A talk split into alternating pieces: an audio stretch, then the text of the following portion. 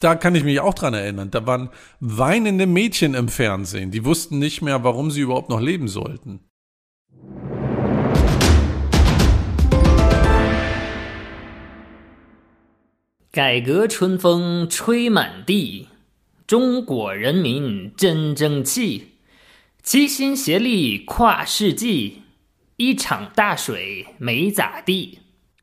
Wenn ihr auch nur Chinesisch verstanden habt, dann seid ihr hier richtig. Herzlich willkommen zu Süßsauer der China Podcast. Ich bin Steffen und mit mir am Mikrofon sitzt. Hallo, ich bin Yang.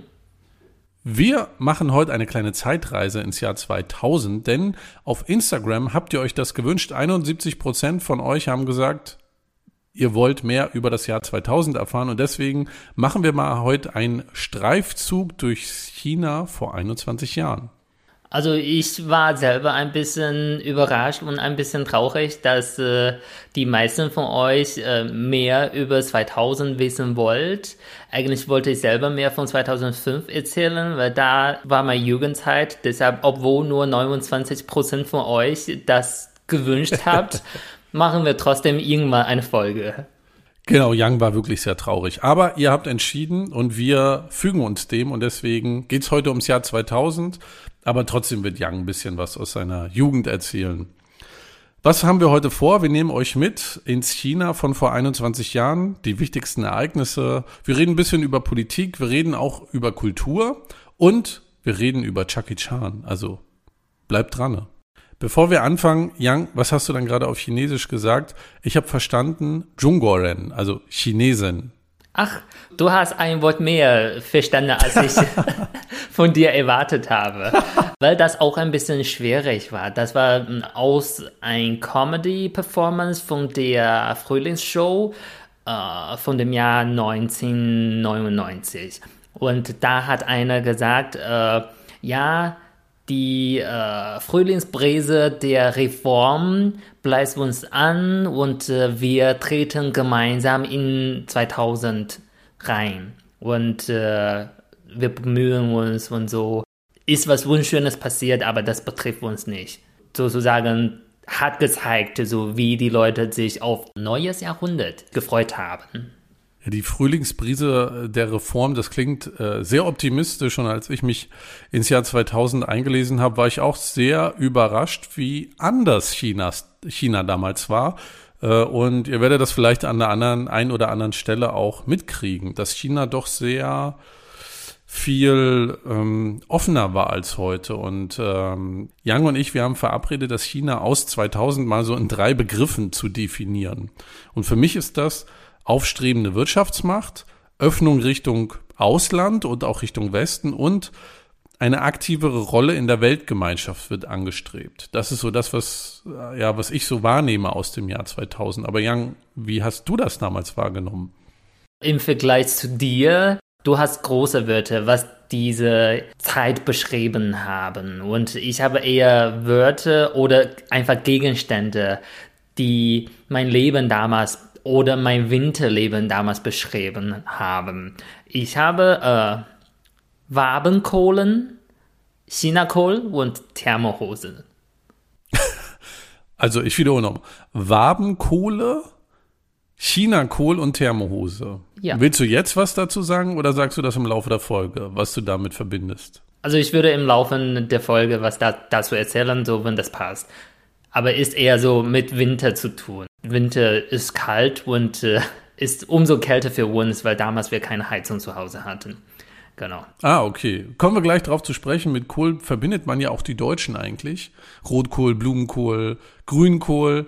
Ähm, bin mal gespannt, welche Anekdote, Anekdote du sagst über Chinakohl. Aber wir gehen jetzt mal ins Jahr 2000. Wie war China damals eigentlich? Also, es war das Jahr des Drachen auf jeden Fall. Und wenn ihr im Jahr 2000 geboren seid, 1988, 1976 oder 2012, dann seid ihr im Jahr des Drachen geboren. Und wenn ihr vielleicht Kinder erwartet, dann wartet bis 2024, weil dann ist wieder das Jahr des Drachen. Ist ja ein positives Sternzeichen, oder? Oder? Na, ich finde, du sollst keine Diskriminierung gegen andere äh, Jahreszeichen machen. Wenn du, wenn du Drachen so behauptest und dann diskriminierst du die andere Jahreszeichen, weil das gibt schon in China. Zum Beispiel die Leute haben ungerne Kinder im Jahr des Schafes. Ich bin im Jahr der Ratte geboren, also äh, ich bin da gar nicht so kritisch. Ist für mich okay. Ich wäre auch gerne im Jahr des Schafs geboren. Daraus kann man ja Wolle machen und Thermohosen beispielsweise. Ja, und äh, ich wurde aus dem Jahr des Hundes geboren. Deshalb so bin ich genauso freundlich und treu äh, wie ein Hund. Dann schauen wir mal, wie viele Chinesen gab es eigentlich im Jahr 2000? Es gab 1,26 Milliarden Menschen. Heute sind es rund 1,4 Milliarden Menschen. Ich habe mir auch mal angeguckt, deine Heimatstadt Shijiazhuang hat ja 11 Millionen Einwohner. Ich habe nur Zahlen für den Stadtkern gefunden. Im Jahr 2000 haben im Stadtkern 2,6 Millionen Menschen gewohnt und in den letzten 21 Jahren sind es 1,6 Millionen Menschen mehr geworden, nämlich 4,2 Millionen leben im Stadtkern. Ist schon enormes Wachstum. Okay, ich glaube auch. Vielleicht das liegt daran, dass äh, mit der Zeit die Funktion der Hauptstadt der Provinz hat Shijiazhuang mehr gefördert. Ähm, weil eigentlich vor zwei Wochen circa habe ich noch mit meiner Mutter über Shijiazhuang gesprochen, so wie Shijiazhuang damals war. Und die meinte, damals war für sie noch ein großes Ding, nach Shijiazhuang zu fahren. Und äh, die war einmal mit meinem Vater in Shijiazhuang vor ihrer Hochzeit, um Kleidung da zu kaufen. Und sie hatte Shijiazhuang so beschrieben, groß, aber schäbig. Wenn ihr mal durch China reist, ich sag mal, Shijiazhuang ist in meiner Top 10 der Städte, die man besuchen muss. Mein Highlight war eine Mall, ein Einkaufszentrum, in dem in der obersten Etage Venedig nachgebaut war. Da war wirklich im Dachgeschoss mehrere Restaurants links und rechts und in der Mitte war ein kleiner Fluss, wo auch ein Gondoliere mit einem Boot draufgefahren ist. Deswegen, wenn ihr in Shijiazhuang seid, unbedingt dahin und zum Mao-Denkmal. Und ich glaube, wenn ihr jede Folge von unserem Podcast gehört habt, äh, dann habt ihr schon dreimal über diese Mall gehört. Dann weiß man auch, wie wenig Sehenswürdigkeit der Job hat, weil jedes Mal kannst du nur davon erzählen. Nein, es gibt noch mehr. Aber auf jeden Fall, wenn ihr mal da seid, geht in diese Mall und fahrt mit dem Gondoliere da mal durch. Übrigens chinesischer Gondoliere, kein Italiener, der da fährt. So, kommen wir wieder ins Jahr 2000. Was gab es noch für Ereignisse? Im Januar wurde Baidu gegründet. Die Suchmaschine, die es dort gibt, ist ja das chinesische Google. Und die ist auch 21 Jahre alt. Warst du damals schon im Jahr 2000 Heavy User von Baidu? Nein, damals äh, hatten wir noch keinen Rechner und äh, eigentlich hatte ich glaube im Jahr 2002 oder 2003 erstmal so äh, Walkman, so ist das Walkman? So so eine kleine Maschine wohin man Kassette legen kann. Walkman, ja genau. Damals äh, hatte ich noch nicht mal einen Walkman im Jahr 2000. Deshalb so, ja, oh natürlich habe ich nie Baidu benutzt.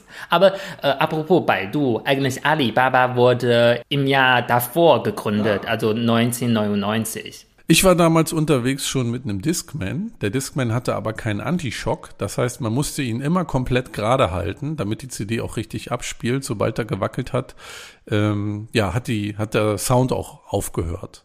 Discman fand ich so schön, so toll, hatte ich nie einen. Habe ich nur einmal im Büro meines Vaters gesehen. Da hat ein Lehrer von einem Mitschüler das weggenommen, weil man in der Klasse nicht hören durfte.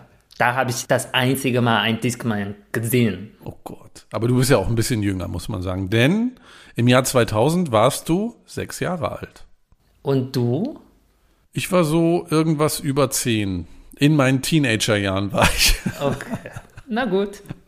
Ich bin damals noch ins, äh, ich glaube, ich bin 2000 schon ins Internet gegangen und dann war die Telefonleitung gesperrt und das, wir hatten halt ein Modem, kann sich bestimmt die Älteren von euch können sich noch dran erinnern. Und dann hat es immer dieses Geräusch gemacht, piep, piep, piep, piep, piep. Und dann wusste man, jetzt bin ich im Internet drin. Und das Telefon ging aber nicht. Meine Familie hatte im Jahr 2005 erstmal PC bekommen, damals aber war schon nicht mehr über Telefon. Äh, ja, aber ich erzähle was davon, wenn wir eine Folge über 2005 machen. Okay. Und dann will ich noch mal eine Persönlichkeit herausheben, eine chinesische Persönlichkeit. Ich habe viel geguckt, wer wurde dann, ne, welcher Sportler, welche Sportlerin aus dem Entertainment-Bereich, aus der Politik. Und ich habe dann eine Person gefunden, die wir wirklich nochmal herausheben müssen, weil die bis heute sehr prägend ist für China. Ah, ich glaube, ich weiß, wen du meinst. Ich würde auch was dazu erzählen, aber fang erstmal an. Ja, und zwar äh, wurde im Jahr 2000, äh, ich sag mal, einer der mit der größten Entertainer Chinas geboren, nämlich Jackson E Oh, ich habe doch falsch erwartet. Na gut, Jackson E, natürlich. Jetzt kommt mein Guilty Pleasure. Ich habe es auch schon in ein paar Folgen gesagt. TF Boys, eine der erfolgreichsten Boygroups in China. Ähm, und Jackson E wurde im Jahr 2000 geboren, ist das jüngste Mitglied. Und äh, wenn ihr Chinesisch lernen wollt, hört die TF Boys. Sehr simple Texte, damit kann man gut lernen. Und ähm, er hat auch in diesem Jahr, um mal den Link zu heute hinzukriegen, ähm, und wir sprechen gleich noch über Olympische Spiele, aber äh, es stehen ja die Olympischen Spiele 2022 bevor, die Winterspiele in Peking. Und dafür hat er einen Song rausgebracht, ich glaube sogar den offiziellen Song der Olympischen Spiele, nämlich Together for a Shared Future ganz catchy Song, findet man bei YouTube und das ist so die Persönlichkeit, die ich jetzt nochmal herausheben wollte. ich sag nicht, ob ich das Lied mag, aber ich bin auf jeden Fall dankbar, weil bevor ich dieses Lied gehört habe, ich hatte voll Ohrwurm wegen Easy on Me von Adele und hatte ganze Tag diese Melodie im Kopf. Dann habe ich dieses Lied gehört, Together for a Shared Future. Ja, dann war Easy on Me weg und äh, jetzt habe ich das Lied. Also, wir setzen hier Jack E und äh, Jackson E und Adele gleich. Also, mehr geht eigentlich gar nicht. Dann schauen wir mal auf die Politik. Wenn wir auf Deutschland schauen im Jahr 2000, wisst ihr noch, wer Bundeskanzler war? Es gab mal einen männlichen, eine männliche Bundeskanzlerin gab es mal vor Angela Merkel. Jetzt kriegen wir ja wieder einen. Und zwar Gerhard Schröder war damals in Deutschland Bundeskanzler und der Bundespräsident war Johannes Rau. Und in China war der Staatspräsident und er hat noch weitere Titel, die ich jetzt nicht alle aufzählen kann. Äh, Jiang Zemin war von 1993 bis 2003 Staatspräsident und äh, ihm folgte dann Hu Jintao und dann kam ab 2013 Xi Jinping. Kennst du überhaupt einen davon, also außer Xi? Ja, als ich die Bilder gesehen habe, dann wusste ich, wer das ist und bei äh, Jiang Zemin äh, ist es ja so, er hat eine enorm große Brille. Genau. Ja. Also heute eher Hipster-Modell. Ja. Äh, damals ein bisschen too much, so Relikt aus den 70ern noch, aber ähm, daran konnte ich mich so erinnern. Äh, aber ich war damals auch zu jung, um das alles mitzukriegen, was in China äh, passiert ist politisch. Ich glaube, er hatte so eine witzige, so öffentliche Figur, zumindest in China, wegen dieser äh, großen Brille und dass er immer seine Hose bis äh, fast zur Brust äh, zu, hochgezogen hat. So wie so ein Opa äh, eigentlich. Ja, aber er ist sehr gut ausgebildet und äh, der hat sehr gerne öffentlich Englisch gesprochen. Ja. Und äh, äh, diese Woche war doch Thanksgiving und ich habe noch ein Video von ihm gesehen, dass er zum Thanksgiving gesagt hat, Happy Thanksgiving Day und sowas auf Englisch. Ah. Dann schauen wir jetzt noch mal ein bisschen mehr in die Politik rein. Wir kennen China heute als zweitgrößte Wirtschaftsmacht, als äh, ja, Hegemonialmacht in Asien, auch als Anspruch, eine neue oder die führende Weltmacht zu werden in vielerlei Hinsicht. Und die Grundlagen dafür wurden natürlich viel früher gelegt mit Deng Xiaoping. Habt ihr vielleicht schon mal den Namen gehört? Er war einer der führenden Politiker in den 70er, 80er Jahren und äh, er trug den Titel überragender Führer oder oberster Führer. Das ist kein Amt, sondern ein Titel für den ja, führenden Politiker des Landes. Und Deng Xiaoping starb 1997 und ist eigentlich bekannt als der große Reformer des Landes, der Wirtschaftsreformer. Denn er hat ab 1973 die Ära geprägt, dass ähm, das Land sich öffnet, dass es wirtschaftlich wegkommt von dieser ganz äh, strikten kommunistischen Planwirtschaft hin zu einer Öffnung, dass äh, mehr Wachstum auch möglich ist. Einfach wirtschaftliches Wachstum und mehr Kooperation mit ausländischen Firmen. Und das hat dazu geführt, dass die Mangelwirtschaft, die es gab, die es vorher gab unter Mao, äh, und auch die, den Hunger, den es gab, dass es nach und nach abgelöst wurde. Und das waren, es wurden ja auch Sonderwirtschaftszonen eingerichtet und das hat dazu geführt, dass China, ja, sich geöffnet hat wirtschaftlich und ein enormes Wachstum hingelegt hat. Allerdings muss man dazu sagen, dass es nie darum geht oder nie darum ging, die Demokratie einzuführen oder Liberalismus, sondern es waren ganz klare wirtschaftliche Aspekte, die dort gefördert wurden.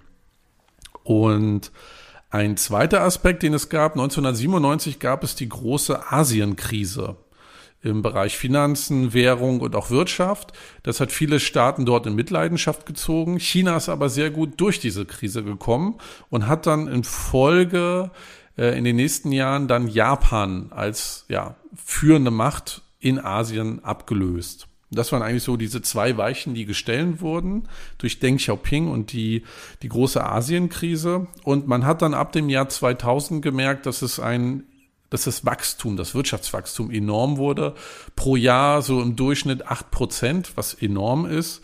Und dadurch erlebte China auch einen enormen Wandel einfach, den man heute immer noch sehen kann. Ja, genau, das muss man zugeben. Und was ich ganz am Anfang gesagt habe, ne, die Frühlingsbrise der Reform, muss man sagen, eigentlich, das kam von ihm, dass er ne, den chinesischen Markt mehr und mehr geöffnet hat. Äh, und apropos Deng Xiaoping, ich habe eine Frage. Äh, was ich mich am meisten von Deng Xiaoping erinnern kann, ist eigentlich ein Lied. Das Lied fängt so an, im Jahr 1979 das war ein Frühling. Ein alter Mann hat äh, am südchinesischen Meer einen Kreis gemalt. Jetzt kommt die Frage, wo war der Kreis? Was war der Kreis? Weißt du? Ich kenne, also wenn du südchinesisches Meer sagst, dann denke ich an diese sieben Striche, die es gibt. Neun um, Striche meinst du? Oder neun Striche, mhm.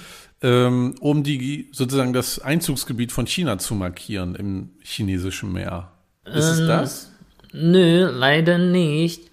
Ähm, ich wusste auch gar nicht, dass wir jetzt hier ein Quiz machen, ehrlich gesagt. Dann hätte ich mich anders vorbereitet. Äh, ja, das ist mir spontan eingefallen. Aber äh, wo der Kreis ist, das war Shenzhen. Shenzhen war damals ah. so sozusagen ein Fischdorf und Deng Xiaoping hat äh, sich dafür entschieden, Shenzhen als äh, Vortreiter der Reform so zu machen. Deshalb so die Öffnung des Marktes hat eigentlich in Shenzhen angefangen und dann hat Shenzhen so enorm viel Chance bekommen und ist heutzutage so ein Metropol in China geworden. Shenzhen liegt ja nördlich von Hongkong und äh, ja, ist eine, äh, hat auch ein unfassbar großes Bevölkerungswachstum hingelegt und ist auch äh, meines Wissens nach ein großes Zentrum für Startups, IT, digitale Unternehmen. Also wirklich auch einer der, der Wachstumstreiber in China. Ja, wir wollen noch mal gucken, was heißt eigentlich dieses Wachstum. Im, und deswegen gucken wir uns mal das Bruttoinlandsprodukt an im Vergleich. Und wenn wir im Jahr 2000 mal auf die Top 6 gucken, dann sehen wir, dass China auf Platz 6 liegt mit 1,2 Billionen US-Dollar an Bruttoinlandsprodukt. Auf Platz 1 liegt, liegen die USA, auf Platz 2 Japan und auf Platz 3 Deutschland und China, wie gesagt, auf Platz 6 hinter Frankreich und vor Italien. 20 Jahre später, also im Jahr 2020, sieht das ganz anders aus. China ist enorm gewachsen, hat jetzt ein BIP von 14,8 Billionen US-Dollar, also verzwölffacht, und liegt hinter den USA auf Platz zwei. Also hat einen ziemlichen Sprung nach vorne gemacht und Japan und Deutschland sind auf dem Platz drei und vier. Also man sieht, diese Reformen, die in den 70er, 80er Jahren eingeleitet wurden, haben dann ab den 2000ern Wirkung gezeigt und äh, diese Verzwölffachung des BIP zeigt auch, wie enorm China gewachsen ist in dieser Zeit und wird ja wohl in den nächsten Jahren die USA auch einholen äh, und dann die größte ja, Wirtschaftsmacht auf diesem Planeten sein. Aber diese ganzen Reformen haben auch negative Auswirkungen. Ähm, wenn wir uns jetzt mal einen Aspekt rauspicken, dann ist es die Privatisierung der Staatsbetriebe, die 97, 98 schon angefangen wurden äh, zu privatisieren. Und äh, man sieht auch zwischen 2001 und 2004 sank die Anzahl der Staats, staatseigenen Unternehmen um 48 Prozent. Und gleichzeitig kam es auch durch diese Wirtschaftsreform äh, zu einem Abbau von äh, Tarifen, von Handelsbarrieren und das Bankensystem wurde auch erneuert. Und gleichzeitig auch ein großer Teil des sozialen Vorsorgesystems, äh, das noch aus der Mao-Ära stammte. So, welche Konsequenzen hat aber so eine Liberalisierung der Wirtschaft? Äh, da kannst du ja ganz gut was zu sagen. Was, äh, wie hat sich dann eigentlich diese Privatisierung der Staatsbetriebe auf, ja, auf deine Familie ausgewirkt? Also erstmal muss ich sagen, äh, diese ne, Privatisierung, äh, das hat eine positive Wirkung auf der Wirtschaft, also langfristig. Aber als das durchgeführt wurde, das war schon schmerzvoll. Damals so die staatliche Firmen oder Fabriken, das war einfach äh, zu groß. Ne, Im Jahr 1998, äh, laut der Daten, damals ein Drittel der staatlichen Firmen machen Minus und ein Drittel der staatlichen Firmen machen heimlich Minus. Die restliche ein Drittel machen erst Plus.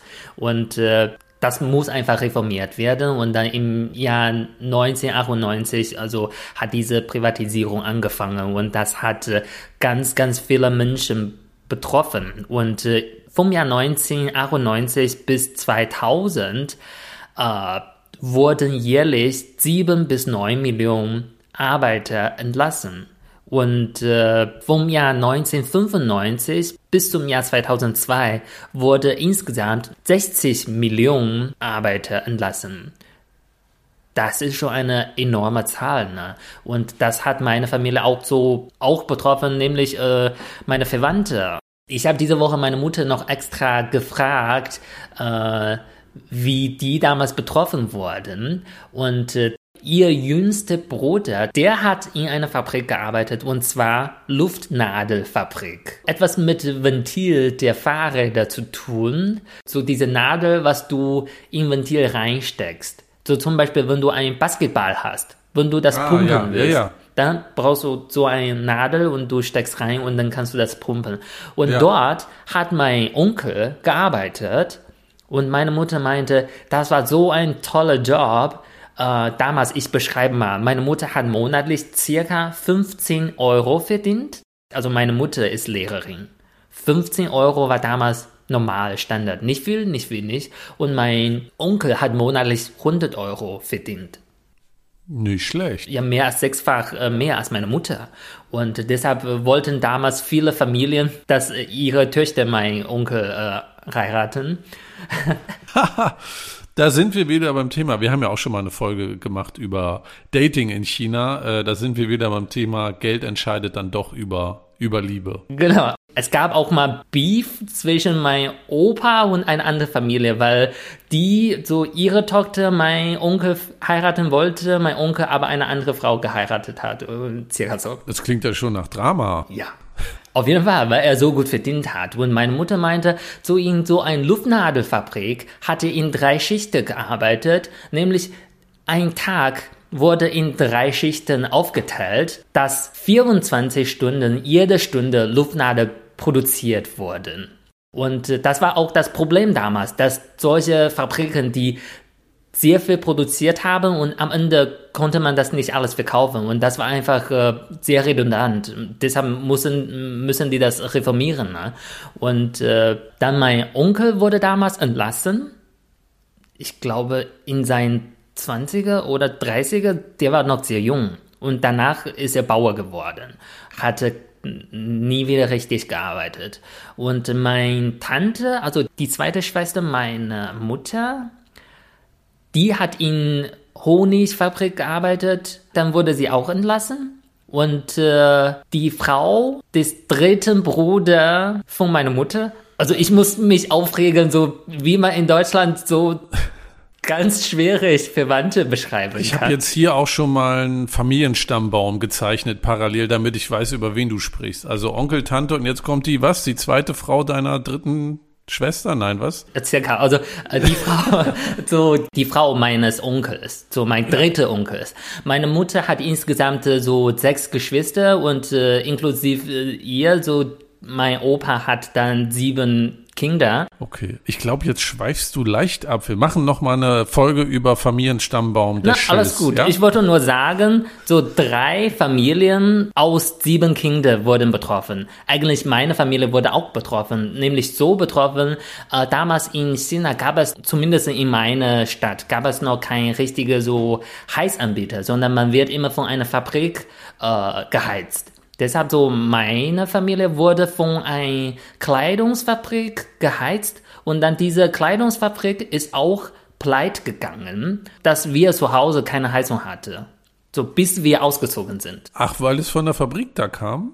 Genau, Ach, damals spannend. gab es keinen richtigen Heizanbieter Ja, ja. in meiner Stadt. Ja. Deshalb so die Wörter, die ich am Anfang genannt habe, so Wabenkohle, Thermohose, genau, das war die alles wahrscheinlich aus der Kleidungsfabrik kam, die dann zugemacht hat. Tja, das kann sein. Deshalb, das war eigentlich eigene Schuld. Wenn wir mehr Thermohosen gekauft hätten, wäre diese Genau. Fabrik nicht pleite gegangen. Genau, genau. Dann hätten wir immer noch Heizung gehabt. Jetzt aber erzähl noch mal, und wo kommt jetzt der China-Kohl?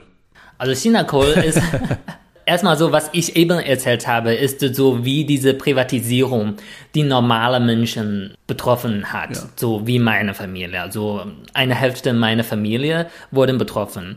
Wie, Deshalb wie ja auch in, bei meiner Familie, als die DDR dann sich vereinigt hat mit der BRD, ähm, in den 90ern war es in Deutschland ja, in, oder in, in Mecklenburg-Vorpommern und in Ostdeutschland ja genauso. Ne? Staatsunternehmen wurden privatisiert oder geschlossen, weil ineffizient.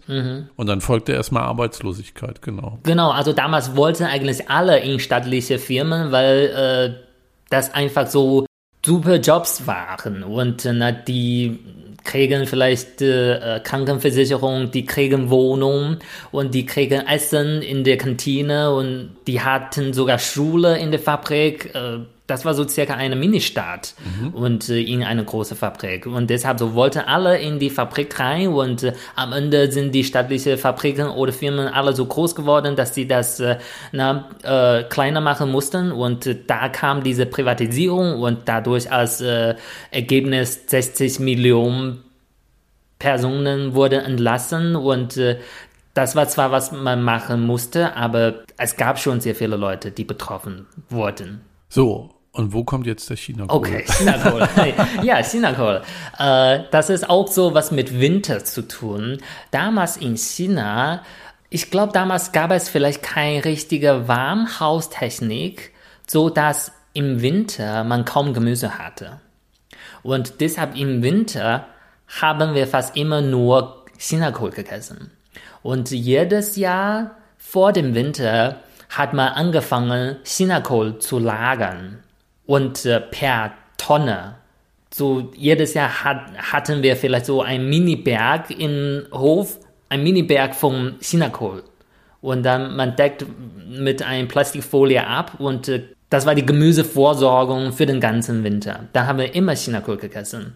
Und äh, unglücksweise esse ich gar kein Chinakohl oder aß ich gar kein Chinakohl. Ah, tja, Meine Mutter meinte, als Baby habe ich mich schon immer übergeben, weil ich Blattgemüse essen musste.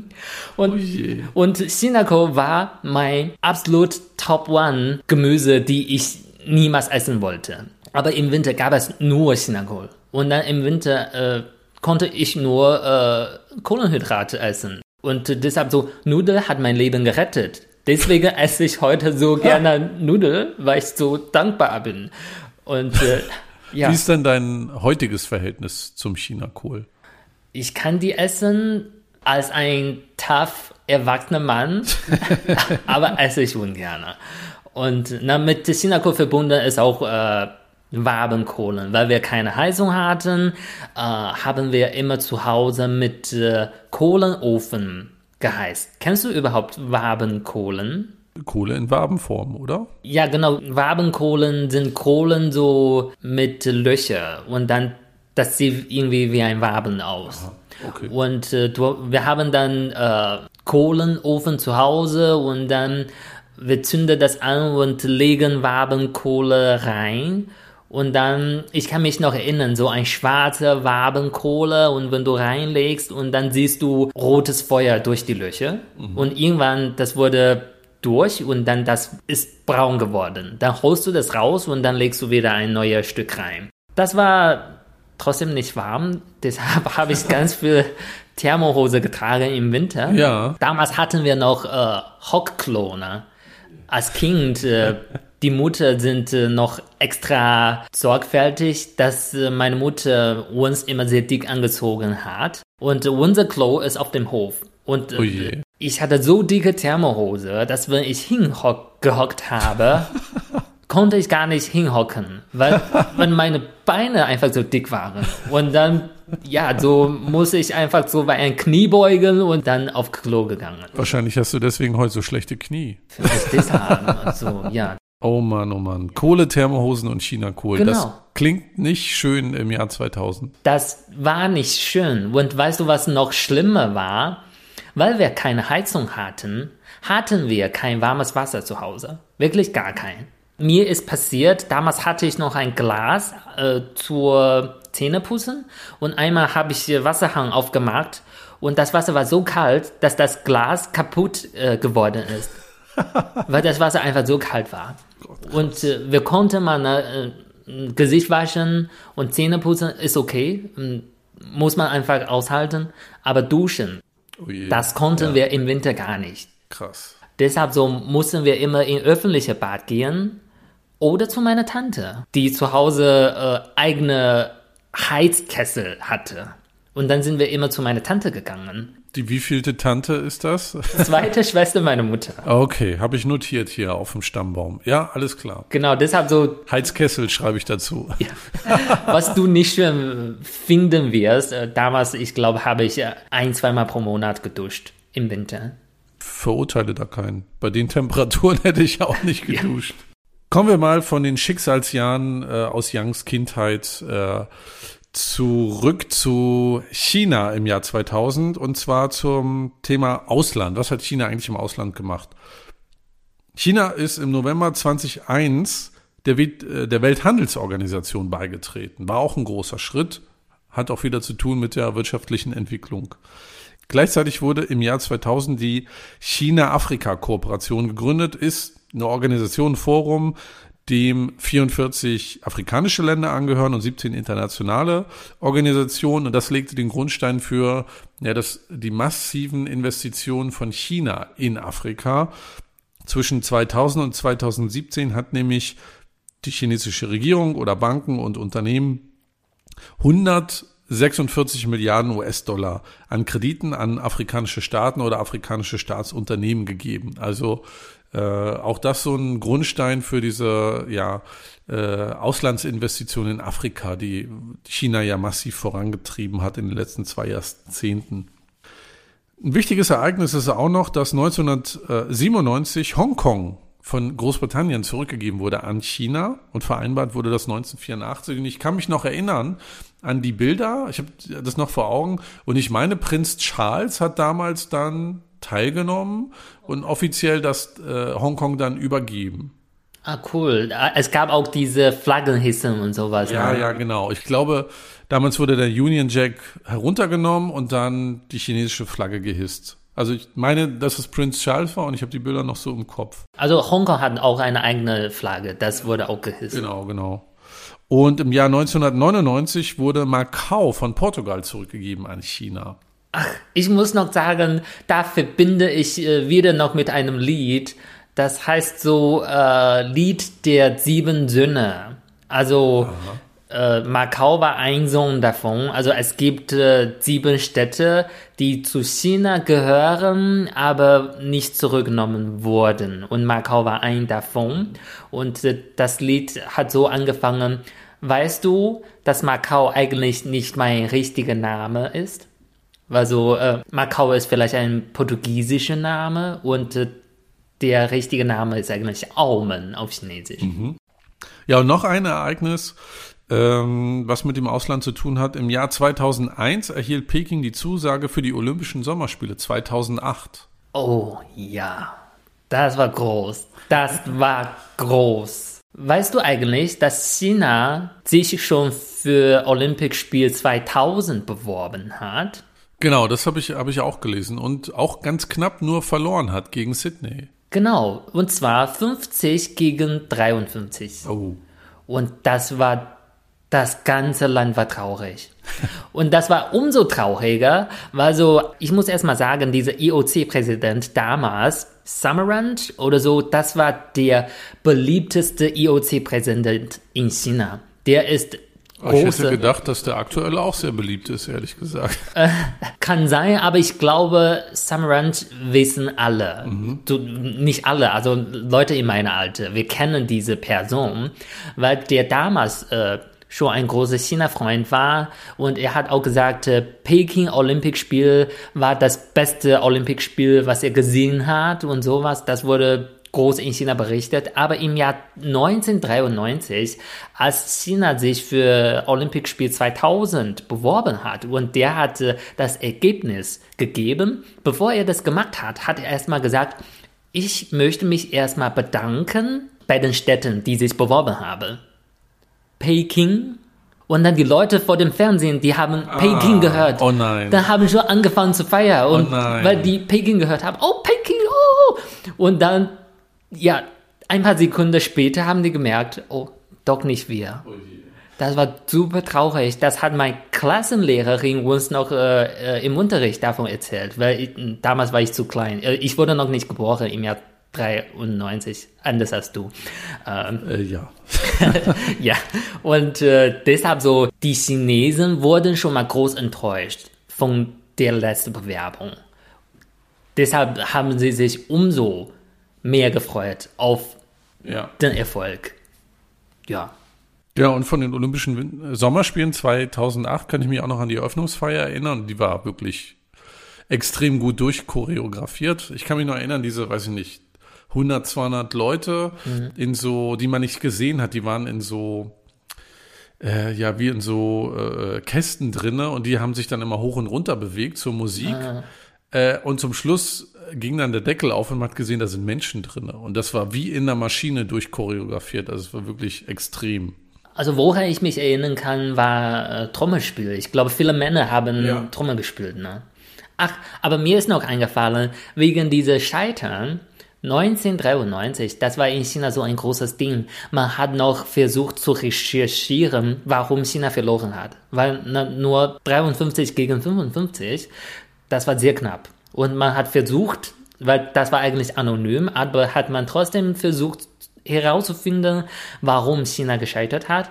Und das hat sich selber ergeben, nämlich im Jahr 1999 der IOC-Präsident von Australien hat öffentlich zugegeben, dass die vor, vor diese Voting und sowas zwei afrikanische Mitglieder der IOC eingeladen haben zum Essen und die haben jede Person 35.000 Dollar gegeben.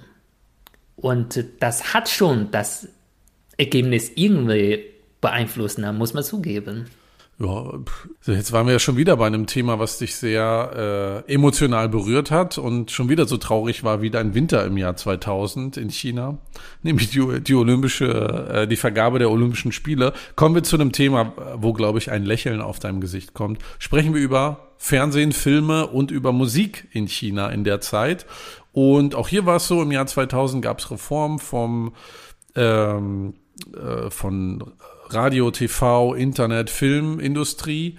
Äh, es wurde auch geöffnet. Es war möglich, dass dann internationale Firmen mit chinesischen Firmen kooperieren konnten, äh, dass auch internationale Sender in China äh, ja, Dependancen eröffnet haben. Okay, ja, ich glaube, das liegt daran, das gehört zum Versprechen Chinas, um in WTO beitreten zu dürfen, also Medien zu öffnen. Das war auch ein Versprechen davon. Mhm.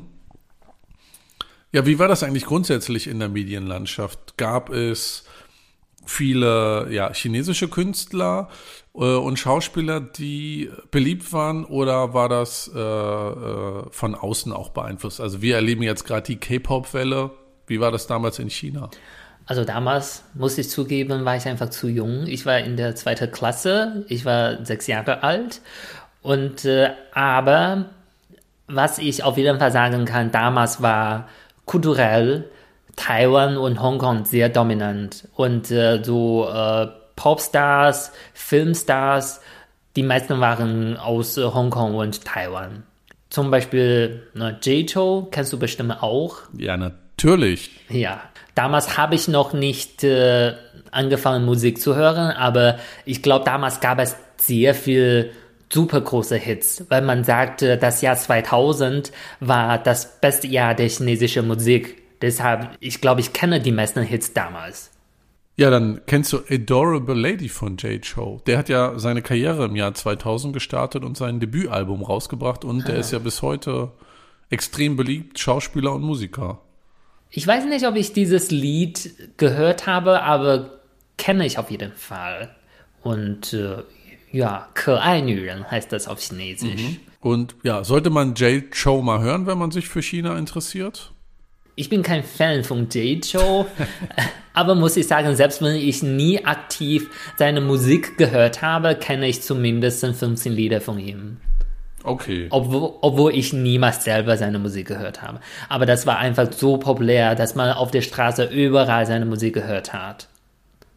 Ja. Und der ist ja bis heute beliebt, oder? Ja, immer noch. Genau. Ich glaube, sein letzter Hit war Mojito. Das hat er letztes Jahr Mojito, ausgebracht. Okay. Kann sein, Mojito. Ja, bin, wenn ich einen Fehler gemacht hätte, äh, Jeto-Fans, no offense.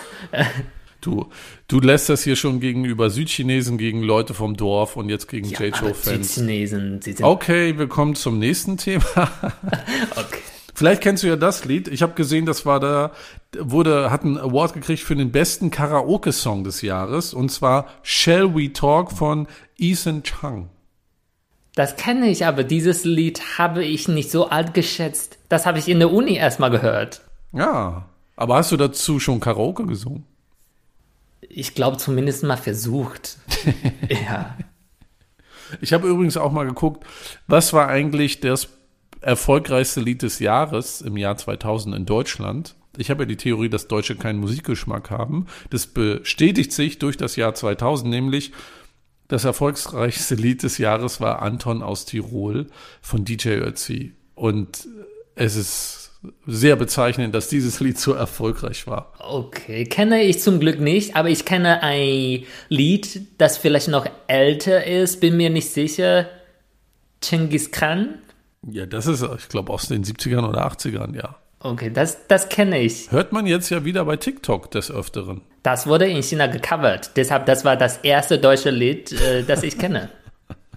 Genghis Khan. Ja. Können wir ja mal beim Karaoke singen. Auf Deutsch und auf Chinesisch. Ja. Dann noch zwei andere erfolgreiche Künstler, die ich gefunden habe. Ähm, Li Hom Wang. Oh ja. Ja, erzähl doch mal. Den da leuchten ich. deine Augen gerade. Ja, den mag ich. Und zwar äh, seit äh, ein paar Monaten. ja, also der hat auch super viele Hits und äh, ist äh, ABC, also so nennt man in China American Born Chinese, ist ein großer Popstar, weil der selber Musik, äh, weil der selber Musik schreibt und äh, sehr gut singt und äh, super attraktiv ist sollte eigentlich Doktor werden, so sowas. Hatte irgendwie an einer super Uni in Amerika studiert. Also einfach ein Mann, der einfach sehr bevorzugt vom Gott wurde. Gut, also googelt mal Li Hong Wang, hört seine Musik und äh, ihr habt ja jetzt das Urteil von Yang gehört, also große Empfehlung. Neutral beurteilt. Das war alles andere als neutral, auf jeden Fall. Einen Namen habe ich noch, Na Ying. Oh, okay. Das ist aber aus Festland. Mhm. Mhm. Ich glaube, die ist circa fast in der 60er, wenn ich so sagen darf. Ich bin ja, mir nicht klar. so sicher. Aber der ist auch bekannt seit Jahrzehnten. Heutzutage immer noch beliebt. Also wenn ihr chinesische Sendungen gerne guckt, kennt ihr vielleicht auch äh, die Hit-Talent-Show von Prominentinnen. So dass äh, 30 Prominentinnen gesammelt wurden und am Ende fünf Prominenten ein Girl Group machen sollte. Und die war bei der letzten Staffel dabei und hatte äh, das meiste Voting gewonnen. Ah. Und am Ende war sie sozusagen Führerin von dieser Girl Group. Mit 60 noch in einer Girl Group. Respekt. Also in der 50er, nicht wirklich Okay. 60, also in der 50er. Sorry, nein. ja. Also hört euch auch mal Naing an, auch sehr beliebt. Kommen wir jetzt mal zu Filmen in China im Jahr 2000. Und ähm, da können wir eigentlich zunächst auch über einen Sänger sprechen. Viele wissen nämlich gar nicht, Jackie Chan ist auch sehr erfolgreicher Sänger. Äh, bis zum Jahr 2000 hat er schon neun Alben veröffentlicht gehabt. Oh, ich kenne davon vielleicht drei Lieder, würde ich sagen. und wenn, wir haben eben über die Olympischen Spiele gesprochen, dafür tritt er auch auf. Das ist ja so ein Medley von verschiedenen Promis, die das Lied dafür singen. Und da ist auch Jackie Chan dabei. Beijing ne? Genau. Willkommen zu Peking. Schönes Lied auch. Also muss man auch mal hören. Gibt es auch bei YouTube. So, wir wollen aber über Filme sprechen. So die 2000er und das Jahr 2000 war eigentlich so die Höchstzeit der Popularität von Jackie Chan in Hollywood. Er hat in dem Jahr Shanghai Noon veröffentlicht, ein Martial Arts Western Comedy Film. Ist jetzt keine Kombination, die ich so erwartet hätte, mit Owen Wilson zusammen und der ist sehr gut angekommen bei den Kritikern und auch beim Publikum. Und im Jahr 2001 folgte auch Rush Hour 2. Ah, okay. Den, die, die Reihe kennt man ja auch. Rush Hour, ein Film, den viele kennen, aber nie geschaut haben. Ich selber auch nicht. Ich glaube ich auch nicht, ehrlich gesagt. Ja. Und äh, ich habe auch noch mal geguckt, was war eigentlich in Deutschland damals äh, der populärste Film? War ein Ameri oder ist ein amerikanischer Film. Ich habe den auch geguckt, American Pie. Comedy-Film. Dachte, das war Porno. Nein, das war glaube na ja, nee, das war kein Porno. Also äh, zumindest meine chinesische Freundin, die diesen Film geguckt haben, hat, haben so beschrieben, dass äh, sehr sexuell Film war. Ja, das stimmt schon, aber ich glaube, deine Freunde sind auch ein bisschen prüder als, äh, als ich in dem Alter damals. Ich glaube, wir sind generell unschuldiger als Naja, so und ein Film, über den haben wir schon mal in unserer 13. Folge gesprochen, wo wir über Filme aus China gesprochen haben. Im Jahr 2000 äh, ist auch Tiger and Dragon, Crouching Tiger, Hidden Dragon erschienen von Ang Lee. Äh, und der hat in dem Jahr auch vier Oscars erhalten. Unter anderem für den besten fremdsprachigen Film. Also, wer den noch nicht geguckt hat, auch mal gucken. Wirklich sehr gut. Das war auch ein Zeichen, dass taiwanesische Kultur damals dominant war, weil Anli kommt auch aus Taiwan. Und äh, äh, mir ist äh, so bei der Recherche einer Serie aufgefallen, war zwar nicht aus dem Jahr 2000, sondern aus dem Jahr 2001, aber ich würde das auf jeden Fall empfehlen. Nicht, dass die Serie super gut war oder sowas, aber das war wirklich eine Phänomenalserie. Das heißt, äh, Meteor Garden war eigentlich aus dem japanischen Manga Boys Over Flowers und äh, war einfach eine Serie über vier super reiche, attraktive Jungs äh, und eine arme Frau die, die das, die das Herzens des äh, hübschesten Jungs gewonnen hat. Und circa so eine Liebesserie. Und das war der Anfang von Idol-Dramas. Also, Ah. genau, und das war einfach so erfolgreich, dass äh, die folgenden zehn Jahre in Taiwan unfassbar viele Idol-Dramas gemacht haben. Einfach immer Liebe, Liebe, Liebe zwischen schönen Männern und äh, Frauen. Und das war aber so beliebt, dass ist laut Wikipedia heutzutage immer noch die beliebteste Serie in Philippinen und hat eine Einschaltrate durchschnittlich von 42,9 Prozent. Krass, für so eine alte Serie. Ja, also damals. Ja, ja, und Äh, höchstens 57,4 Prozent. Krass. Und äh, das war auch so beliebt in Indonesien, in Südkorea, in Japan, in Thailand. Und äh, das war so beliebt und dass die vier männliche Schauspieler noch ein Boygroup gegründet haben, heißt äh, F4. Und äh, die waren Superstars in Asien, wurden überall eingeladen und als die, ich glaube, in äh, Philippinen, in Indonesien waren, wurden die so behandelt wie aus der royalen Familie. Die wurden vom Präsident eingeladen und so 100 Polizisten haben die begleitet, weil einfach so viele crazy Fans die gestockt haben. Also perfekt für Smalltalk mit Asiaten über Meteor Garden zu sprechen. Ja, weil so Meteor Garden wurde mehrere Mal, so gab es mehrere Remake. Also einmal in Festland in China, Japan, in Südkorea würde ich sagen. Äh, ich glaube im Jahr 2017 hat die Producerin selber noch ein Remake rausgebracht. Das findet man noch bei Netflix. Meteor Garden kann man einfach äh, mal suchen. Also wenn ihr schon in der Ende 20er seid, äh, vielleicht diese Serie wäre nicht eure, aber trotzdem könnt ihr mal reinschauen. Und um, um zu wissen, wie die Hit-Serie so vor 20 Jahren circa ist. Also, und die originale Serie Meteor Garden findet ihr auch bei YouTube mit englisch Untertitel. So, habt ihr auch mal wieder ein paar Tipps mitgenommen für Filme, Musik und für TV, für eine Serie. Und jetzt runden wir die Folge mal ab mit unserem Wörterbuch. So, für Wörterbuch heute habe ich Wörter mitgebracht, die ihr nicht unbedingt lernen müsste, hm, ist sehr relevant für 2000. Das erste Wort, was ich mitgebracht habe, ist neues Jahrhundert. Also das war damals wichtig, weil die Leute sich so auf das neue Jahrhundert gefreut haben. Und das heißt Xin Shi Ji. Also Xin ist neu, das könnt ihr vielleicht lernen. Habe ich auch verstanden. Genau, Xin ist neu. Jahrhundert ist äh, Shi Ji, also neues Jahrhundert. Xin Shi Ji. Genau. Und zweites Wort ist Millennium. Das heißt 千禧年. Also ich wiederhole trotzdem, obwohl ihr das Wort nicht braucht. 千禧年 ist Millennium. Und das letzte Wort ist was mit Millennium zu tun, Y2K. Das heißt 千禧虫.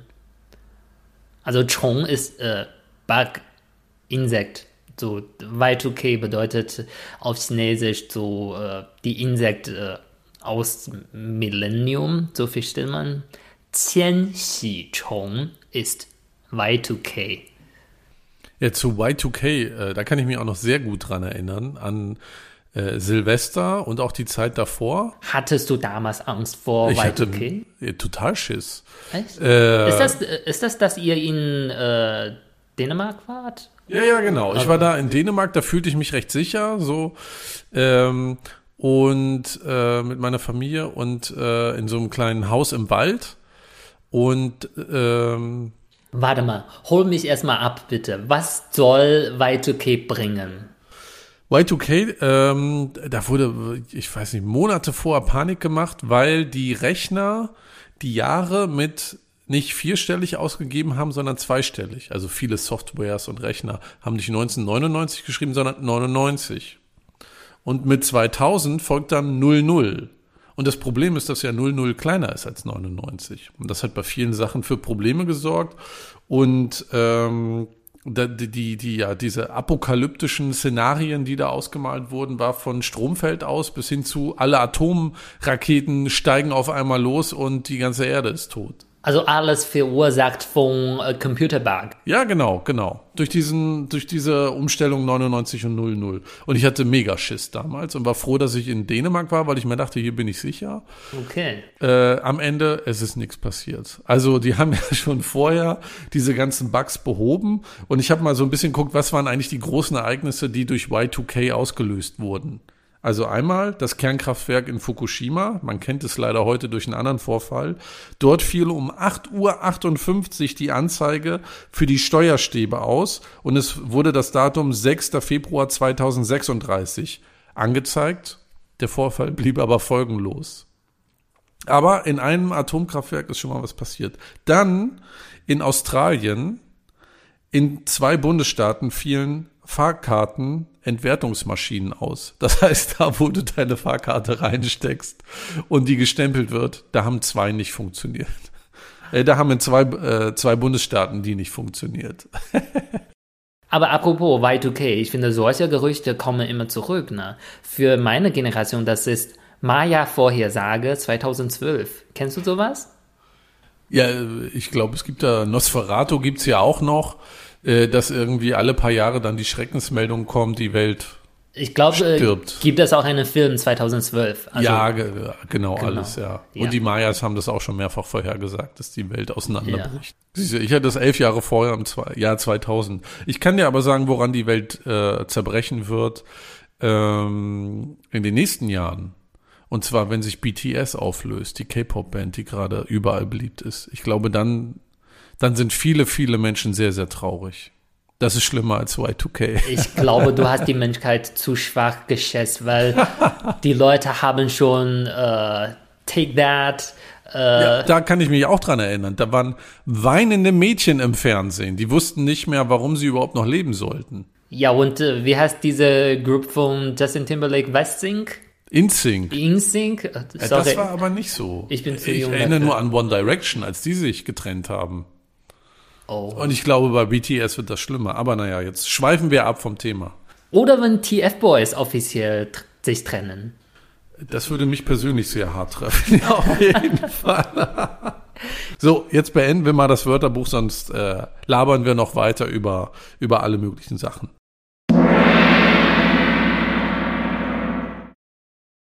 Ja, in dieser Folge haben wir euch mitgenommen an die Schwelle des neuen Jahrtausends ins Jahr 2000 in China. Ich hoffe, ihr habt so einen Einblick gekriegt, was damals los war, wie traurig Youngs Kindheit war zwischen Kohle und Chinakohl und mit ganz vielen Thermohosen an. Ja, traurig nicht. Also, mm, das war einfach eine Zeit, dass wir sehr viel nicht hatten. Und, aber ich finde, das reflektiert auch äh, die damalige Zeit. Also China steht in guter Trend nach vorne, na, mit WTO, mit äh, Olympischspiel, äh, aber trotzdem waren bestimmt Leute verunsichert, weil die irgendwie negativ beeinflusst wurden, zum Beispiel durch diese Privatisierung, durch diese Entlassungswelle, äh, nennt man damals. Ja. Ja, ein Bild von China haben wir euch gezeigt, was in meinen Augen etwas anders aussieht als das Bild, was man vielleicht heute von China hat. Wenn ihr euch noch äh, mehr für die Geschichte Chinas interessiert, dann hört doch mal in unsere Folge 20 rein. Da haben wir über die Familienpolitik, die Ein-Kind-Politik in China gesprochen. Oder in unsere Folge 21, da haben wir über die chinesischen Städte und die Stadtentwicklung gesprochen. Beide Folgen sind so Streifzüge durch die Geschichte Chinas im 20. Jahrhundert. Ich hoffe, dass ihr na, diese Folge genießen könnt und äh, viel mitnehmen könnt. Ich habe auf jeden Fall was gelernt, nämlich wenn ich ein bestimmtes Thema machen möchte, gebe ich euch keine andere Option, sondern fragt einfach, wir würden gerne von dem Jahr 2005 erzählen. Wie findet ihr? Und zwei Optionen, ja und yeah.